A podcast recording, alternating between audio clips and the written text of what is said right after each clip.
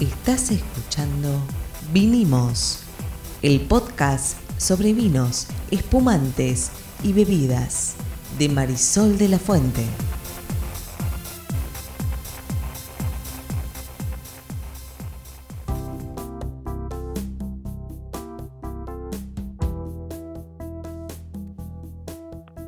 Buenas, buenas, buenas. Mi nombre es Marisol de la Fuente y soy la sommelier.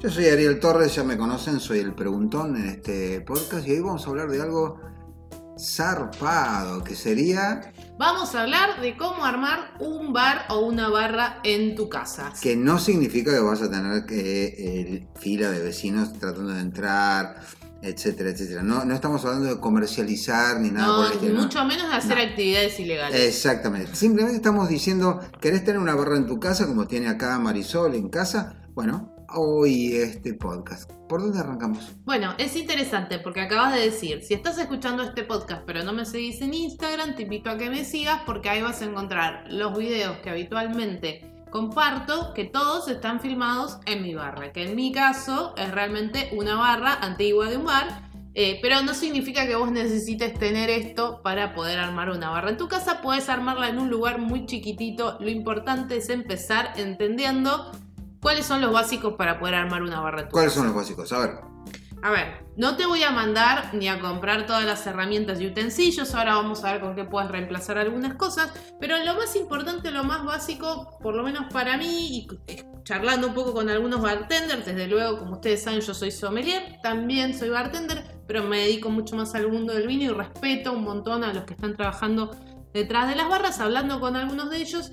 Un poco las recomendaciones tienen que ver con tener por lo menos las tres o cuatro botellas fundamentales. ¿Cuáles son los cuatro o tres o cuatro o cuatro o cinco? O Tres o cinco, cuatro, cuatro, seis. cinco, cinco, seis. ¿Cuáles son las. ¿cuáles son las, la- las Bueno. fundamentales? Es- Fundamentales. Yo tengo mi propio set. A ver. Ahora, lo que me dijeron los barte- bartenders con los que estuve hablando es que el set lo tenés que armar, obviamente, en base a lo que a vos te guste tomar. A vos y los tuyos, digamos. Claro, claro, a vos y a los de tu casa que van a querer eh, probar esos tragos que vos vas a, vas a estar haciendo. Mayores de 18 años, antes de que nadie pregunte, siempre. Y siempre Adelante. beber con moderación, ¿no? Sí. Bien. Ahora, si vos te pones a pensar qué debería tener, bueno, depende de lo que te guste tomar. ¿Y qué es lo que te gusta tomar? Bueno, cuando vos te pones a pensar en términos de tragos o cócteles, tenés que pensar cuáles son los ingredientes que utilizas más habitualmente. Vamos a hacerlo simple. Simple. ¿Cuáles son los cuatro o cinco, eh, las cuatro o cinco bebidas que vos tenés que tener en un bar para empezar? Después, de última, descartás alguna. No la descarten, acá tenemos un- una ventanilla donde recibimos bebidas. Eh, no, hablando en serio, ¿cuáles son? A ver, Bueno, por ejemplo, Vodka. para arrancar, vodka. No sería, ¿No? bueno, podría ser, sí, no iba a arrancar por ahí yo. ¿Por dónde ibas a Iba a arrancar? por los aperitivos. Aperitivos, ¿sí? muy bien. El típico Campari, Chinara, Perola, Antica, Puntemés. Uno de esos, etcétera. porque si no, Ya ya, se tenés- nos ya fueron los tenemos las cinco, seis. claro. Pero, Bueno, ok, un ¿por qué- aperitivo. ¿Por qué es importante un aperitivo? Los aperitivos son súper versátiles, se pueden utilizar en distintos tipos de tragos, los puedes tomar directos con hielo y soda, digamos, tienen muchos usos en diferentes estilos de tragos. Podés hacer desde un americano, eh, bueno, nada, distintos tipos de tragos que podés eh, trabajarlos con aperitivos, ¿sí? Lo siguiente, por lo menos para mí, sería tener, como bien decías vos, algún destilado. Y ahí va a depender de qué te guste a vos también, ¿no? Que, ¿Cuál es el destilado que para vos es el, el que más usás? ¿Qué es lo que más usás? Vodka. Claro, claramente acá se usa vodka. ¿no? Muy bien. ¿Qué pero va- a ver, ¿qué Vodka, otros? Pueden ser ron, gin, un gin, un ron, tequila. tequila, ron, tequila, gin, Un whisky. whisky. ¿sí? ¿Por qué? Si elegís alguno de estos destilados, según la preferencia que vos tengas, con eso vas a también poder hacer varios tragos. No sé, sours con, los, con el pisco, negronis, ¿sí? Que son los más tradicionales. También, cuando uno empieza a meterse en el mundo de los tragos, es importante que tampoco se vaya muy por las ramas de, de tragos exóticos. Cuando Ok. vas a arrancar, un cachito. anda por los básicos. Vamos, vamos, vamos de nuevo para atrás. Un- Dale. Un poquito para atrás. Estoy armando mi barra Sí. por primera vez. Sí. ¿Sí? Me compré una perola, ¿está bien? Está bien, sí. ¿Está bien? Sí. Me compré un. ¿Qué dirías? ¿Un vodka o un gin, tequila? un gin a mí me gusta más. Muy bien, un gin.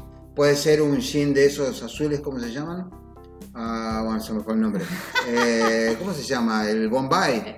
Bombay. Puede ser uno de esos, un beefeater. un beefeater que tienen ya alguna. Ok, ¿qué más? Ya tenemos dos. Vamos a Ujú. decirle a la gente cuatro para empezar a poblar tu barra. Tu barra está súper poblada, pero digamos, eh, tenemos un, a- un aperol y tenemos un, un Bombay, vamos a ponerlo, que a mí Sí, me parece ponele. riquísimo. Se puede tomar solo, se puede tomar en tragos, etc. Ajá. ¿Qué más? Bueno, podrías, eh, por ejemplo, tener algún licor. Por ejemplo, Algún licor que saborice, que te ayude en algunos tragos. eh, alguno de los de crema, Lo de alguno naranja. de café. eh, sí, de, podría ser algún frutado, sí, totalmente. alguno de almendra. Por ejemplo, Decí como el frangélico, que es el que usamos nosotros acá para darle algún toque a alguna de las bebidas. ¿Cómo se llama el de naranja? En realidad nosotros no tenemos un licor de naranja, sino que tenemos un eh, coñac con naranja, que se llama Grand Marnier. El Marnier, muy bien. eh, Que es un coñac con naranjas amargas. Pero igual, a ver, tenemos ya el aperol, tenemos un destilado que elegimos, que puede ser desde vodka Sí. hasta un bombay que es un gin con eh, hierbas. Y ahora le estamos poniendo un, un ¿cómo dijiste vos? Un, se me fue el nombre. Eh, el Marnier y todos esos que serían Un destilado, un destilado de frutas. por ejemplo. de bueno, no es un destilado de frutas, un coñac con un coñac, ahí está, ahí lo dijiste. Un coñac de eh, frutas. Bueno, lo otro que yo sugiero tener es... Vamos tres. Sí, pero aparte de bebidas, tenés que tener otras cosas en la A barra. ver. Por ejemplo, algo que nosotros habitualmente llamamos, eh, o los bartenders llaman tonificantes o eh, como... Sí, la palabra sería eso, sería, sería tonificante. Es, eh, por ejemplo, las gaseosas, eh, por ejemplo, como la tónica, que usas para hacer el gin tonic. Tenés el gin, tenés la tónica, ya tenés un trago. Ah, No tenés Sí. soda, no tenés sin y no puedes hacer Tenés un trago. soda, tenés vermú, ya tenés un trago. Bien, ¿sí? bien. Eh, o jugos de frutas. ¿sí? que también sirven como tonificante. Y acá hay un dato importante para que puedan pensar que van a poner en su barra. De cómo se elabora un trago. ¿sí? ¿Cuáles son los tres componentes que tiene que tener un trago? En realidad son cuatro, pero digo, los tres fundamentales. El cuarto es el tipo que lo toma. No, No. ok. ok. Tenés que tener el aguardiente, ponele. Poner el el gin. 30% va a ser el aguardiente. Puede ser un ron, puede ser un gin, puede ser un brandy, eh, puede ser algo, eh, un vodka, puede ser un tequila. ¿sí? Ahí ya tenés como, bueno, a ver. de- de- El esta- alcohol, esta- lo que importa. ¿Qué más? Bueno, pero hay otros alcoholes también. Ya sé. Después es el saborizante, que es algo que le va a dar un toque adicional a ese cóctel que vos estás haciendo, ¿sí? Eso es un 20% más o menos. Ahí ya tenés 50% del ¿Qué trago. sería en y este eso caso? podrían ser licores, jarabes, bitters, aperitivos, algo que le ¿Jarabe qué sería? A ver. Eh, jarabes hechos, por ejemplo, eh, con reducciones de, de frutas o, por ejemplo, eh, cuando vos haces lo que se llama goma o, o, eh, una reducción de azúcar con agua, ¿sí? que creas un jarabe, eso lo podés eh, saborizar eh, con una especia, lo puedes saborizar con algún elemento, ¿sí? con un clavo de olor, con... eh, Sí, no sé, romero, con romero, menta, con algo. sea. Sí, Entonces ese líquido es un saborizante que le va a dar sabor. muy bien.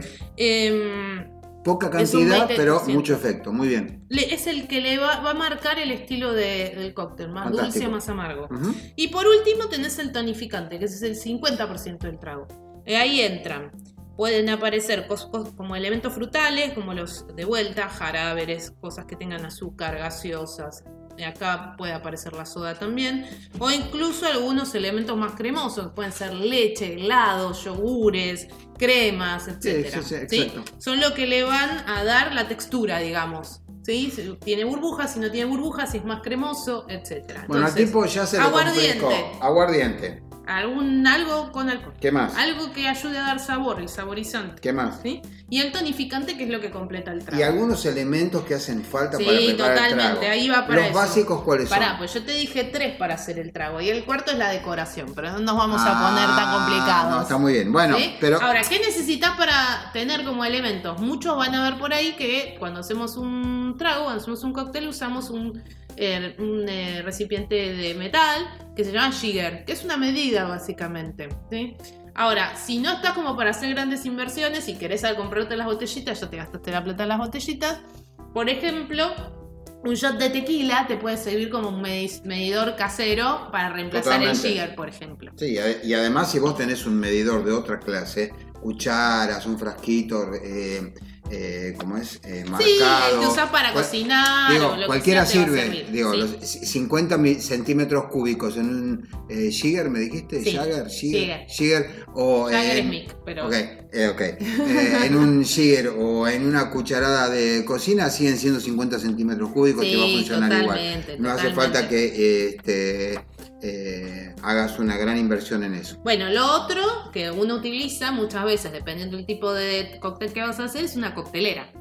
¿sí? Sí. Bueno, si O un tenés... frasco para mezclarlo. Claro, si- Dependiendo o el frasco mezclador dependiendo de, de si es refrescado o es batido. Ujú. Pero digo, no le compliquemos más las cosas a la gente. Si vas a necesitar una coctelera, si tenés la guita, cómpratela. Yo te sugiero que compres la Boston, por lo menos esa es la que uso yo, que es la que son como dos recipientes, como dos frasquitos que se meten uno dentro del otro de metal. Es el que más se ve también, ¿no? En, la- en las barras sí, en las casas no tanto. No, las barras me En las barras sí, es la que más se usa. Y si no, eh, reemplazo un frasquito que tenga tapita que cierre Totalmente, bien o un tapercito que cierre bien, metés sí. todo ahí y sacudís. ¿Sí? Eh, y te va a funcionar igual. Si querés eh, quedar bien, no lo muestres, Pero te va a quedar igual. pero va a quedar igual. Vos venís ahí con la caipirinha, Sí. venís con la caipirosca, venís con cualquier trago, va a quedar estupendo igual. También, eh, y perdón que meta acá mi, mi, mm, mi pasión por la huerta, pero es cierto que nos ayuda mucho cuando hacemos tragos acá el hecho de que tenemos menta, tenemos albahaca, tenemos eh, romero, orégano, tomillo, etcétera, Sí. directo, fresco, porque eso se aplaude un poco, como me enseñaste vos, y se pone en la bebida y es distinto de si vos lo, o lo tenés seco o que no sirve o que lo compraste hace varias horas y ya está medio mustio, etcétera, etcétera. Totalmente. Bueno, entonces, en cuanto a. Perdón, eso se puede hacer en una maceta en el balcón. Ah, tampoco, sí, tampoco hace falta tener una cosa industrial. Sí. O sea, en una macetita vos pones Sí, eh, la, la albahaca que te compraste en el supermercado, la pones con agua, prende y tenés albahaca para siempre. Totalmente. Bueno, entonces tenemos el pocillo o el shot de tequila para no, si no tenemos jigger, el tupper o el frasco si no tenemos coctelera. Eh, yo te recomiendo que, por ejemplo, si no tenés un vaso de composición, que básicamente es donde echamos todos los ingredientes para moverlos con una cuchara mezcladora, uses una jarra, por También, ejemplo. sí, claro, Sí. por supuesto. Eh, y después sí tenés que tener algunos algunas eh, vasitos o copas lindas. No sé, un copón de vino te va a servir para hacer un gin tonic, por ejemplo. O un vaso de agua eh, normal, por ahí ahí podés hacer un old fashion. No necesitas la vajilla exacta para hacer coctelería. Entonces, a ver, que a vos yo sé que te gustaría, vamos a resumir. Tenés que sí. tener algún destilado, tenés que tener algún saborizante, eh, te sugiero entonces que tengas aperitivos, te sugiero que elijas algunos, eh, algunas bebidas, gin, vodka, tequila, ron, whisky, etcétera, que sean de tu agrado. Siempre pensá en tener algún tonificante, gaseosas, jugos, etcétera. Mínimo una un sifón de soda. Algo que te ayude a complementar tus tragos. Y después es ganas, mirarte algunos tutoriales y aprender las recetas básicas. Y te voy a dar un dato más. A ver, Es un camino de ida. totalmente. Cuando te quieras acordar vas a tener tu barra llena de un montón de cosas y tus amigos van a aplaudir tus tragos y vos te vas a sentir muy realizado en este sentido. Y si te acordás de los porcentajes, vas a poder mezclar todo lo que tenga ganas de mezclar. Porque esto es como en la cocina. Yo no cocino, pero Ariel sí. Y él mezcla aromas e ingredientes en su cabeza para ver cómo van a quedar. Bueno, en el mundo de la coctelería es lo mismo. ¿sí? Tenés que tener presentes los aromas, los sabores, para poder hacer mezclas que sean atractivas y que no sean un mejunje que no sé qué entiende bien qué es, sino que haya aromas y sabores que estén marcados y que sean parte de la personalidad de ese trago. Te doy un consejo del estribo, no tengas miedo de equivocarte porque sí, a veces algún trago te va a salir mal. Eh, algunos de los mejores bartenders del mundo dicen que sus primeros tragos ellos creían que eran geniales, pero en realidad eran horribles. Um, y con el tiempo, como se dice, la práctica hace al maestro. Nos vemos en el próximo. Capítulo de Vinimos, animate y arma tu barra. Chau. Eso es. Chao.